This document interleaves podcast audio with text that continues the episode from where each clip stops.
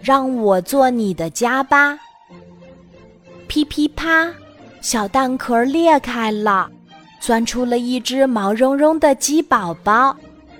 鸡妈妈带着鸡宝宝去散步了。刮风的时候，鸡妈妈张开了它的大翅膀，鸡宝宝赶快钻了进去。这是它的新家呀！小蛋壳儿看到之后觉得很孤单。现在我不是鸡宝宝的家了。对了，不如我再去找一个小宝宝做他的家吧。于是，小蛋壳儿咕噜咕噜的滚走了。一只小蜜蜂在采花粉。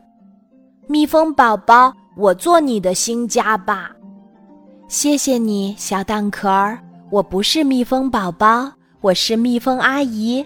我的家在大树上，那个圆圆的蜂巢就是我的家。一只蚂蚁在拖虫子。蚂蚁宝宝，我做你的新家吧。谢谢你，小蛋壳儿。我不是蚂蚁宝宝，我是蚂蚁姐姐。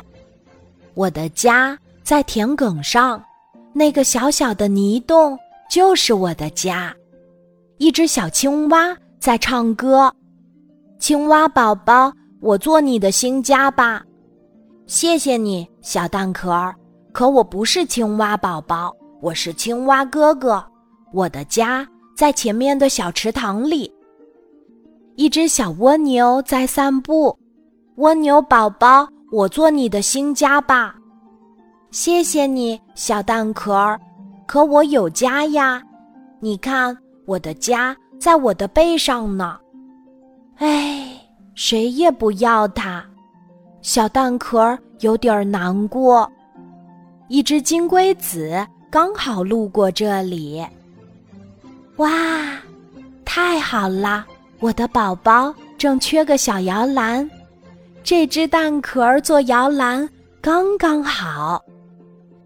金龟子衔来一片花瓣儿，铺在小蛋壳里，多舒服呀！快睡吧，宝贝。金龟子向睡在蛋壳摇篮里的小宝宝。唱起了摇篮曲，小蛋壳儿听着听着也睡着啦。